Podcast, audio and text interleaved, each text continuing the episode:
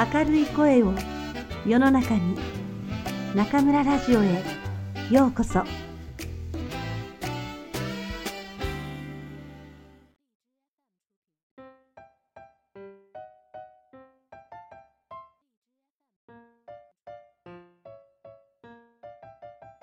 窓際のトットちゃん黒柳徹子。よく噛めよ。で普通ならここでいただきますになるんだけど、この巴学園はここで合唱が入るのがまた変わっていた。校長先生は音楽家でもあったから、お弁当を食べる前に歌う歌というのを作った。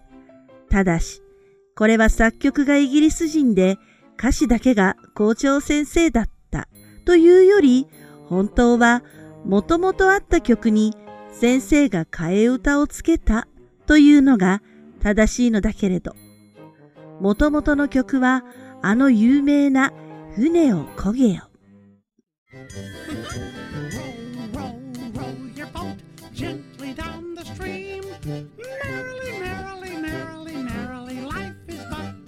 で、これに校長先生がつけた歌詞は次のようだった。よく噛めよ食べ物を。噛めよ噛めよ噛めよ噛めよ食べ物を。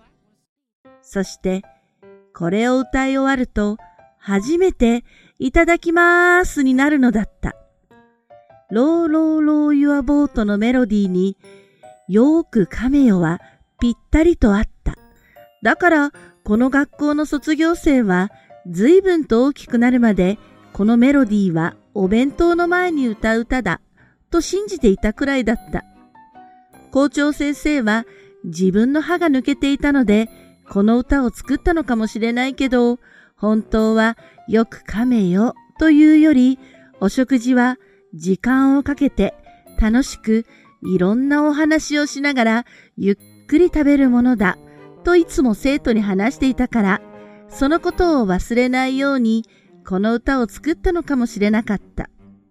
さて、みんなは大きな声でこの歌を歌うと、いただきますと言って、海のものと山のものに取り掛かった。トットちゃんももちろん同じようにした。行動は一瞬だけ静かになった。散歩。お弁当の後、みんなと校庭で走り回ったトットちゃんが、電車の教室に戻ると、女の先生が、皆さん、今日はとてもよく勉強したから、午後は何をしたい？と聞いた。トットちゃんが、えー、っと、私のしたいことって言えば、なんて考えるより前に、みんなが口々に、散歩と言った。すると先生は、じゃ、行きましょう。と言って立ち上がり、みんなも電車のドアを開けて、靴を履いて飛び出した。トットちゃんは、パパや犬のロッキーと散歩に行ったことはあるけど、学校で散歩に行くって知らなかったからびっくりした。でも、散歩は大好きだから、トットちゃんも急いで靴を履いた。後で分かったことだけど、先生が朝の1時間目に、その日一日やる時間割の問題を黒板に書いて、みんなが頑張って午前中に全部やっちゃうと、午後は大概散歩になるのだった。これは1年生でも6年生でも同じだった。学校の門を出ると、女の先生を真ん中にして、9人の1年生は小さい川に沿って歩き出した。川の両側には、ついこの間まで満開だった桜の大きい木がずっと並んでいた。そして見渡す限り菜の花畑だった。今では川も埋め立てられ、団地やお店で牛詰めの自由が丘も、この頃はほとんどが畑だった。お散歩は九本物よ、と、うさぎの絵のジャンパースカートの女の子が言った。この子は、さっこちゃんという名前だった。それからさっこちゃんは、九本仏の池のそばで、この前、蛇を見たわよ、とか、九本仏のお寺の古い井戸の中に流れ星が落ちているんだって、とか教えてくれた。みんなは勝手におしゃべりしながら歩いていく。空は青く、蝶々がいっぱい、あっちにもこっちにもひらひらしていた。10分くらい歩いたところで、女の先生は足を止めた。そして、黄色い菜の花を刺して、これは菜の花ね。どうしてお花が咲くかわかる？と言った。そしてそれから、めしべとおしべの話をした。生徒はみんな道にしゃがんで菜の花を観察した。先生は、蝶々も花を咲かせるお手伝いをしていると言った。本当に蝶々はお手伝いをしているらしく、忙しそうだった。それから、また先生は歩き出したから、みんなも観察はおしまいにして立ち上がった。誰かが、おしべと赤んべは違うよね、とか言った。トットちゃんは違うんじゃないかな、と思ったけど、よくわかんなかった。でも、おしべとめしべが大切ってことは、みんなと同じようによくわかった。そしてまた10分くらい歩くと、こんもりした小さな森が見えてきて、それが九本仏のお寺だった。境内に入ると、みんな見たいものの方にキャーキャー言って走っていった。さっこちゃんが、流れ星の井戸を見に行かない？と言ったので、もちろんトットちゃんは、うんと言って、さっこちゃんの後について走った。井戸って言っても、石みたいのでできていて、二人の胸のところくらいまであり、木の蓋がしてあった。二人で蓋を取って下を覗くと、中は真っ暗で、よく見ると、コンクリートの塊か、石の塊みたいのが入っているだけで、トトちゃんが想像していたみたいな、キラキラ光る星は、どこにも見えなかった。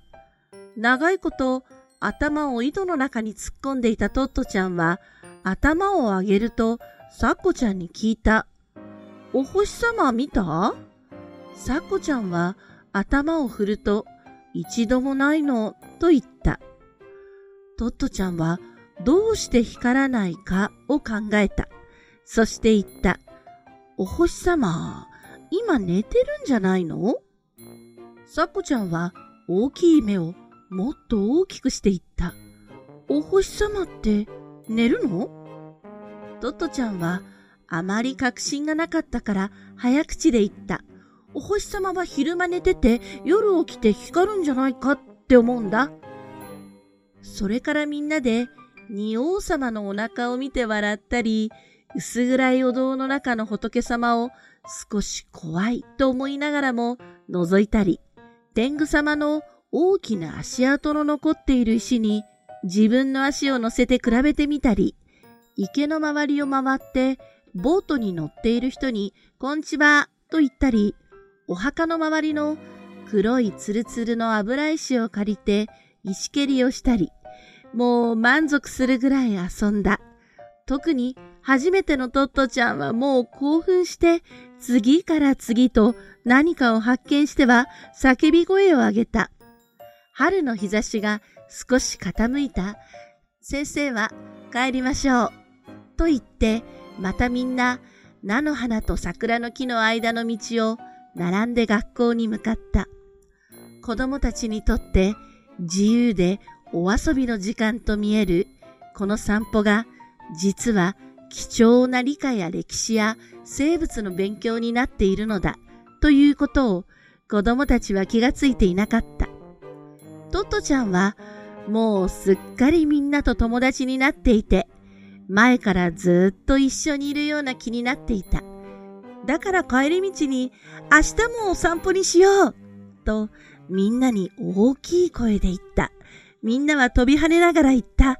そうしよう蝶々はまだまだ忙しそうで鳥の声が近くや遠くに聞こえていた。トットちゃんの胸はなんか嬉しいものでいっぱいだった。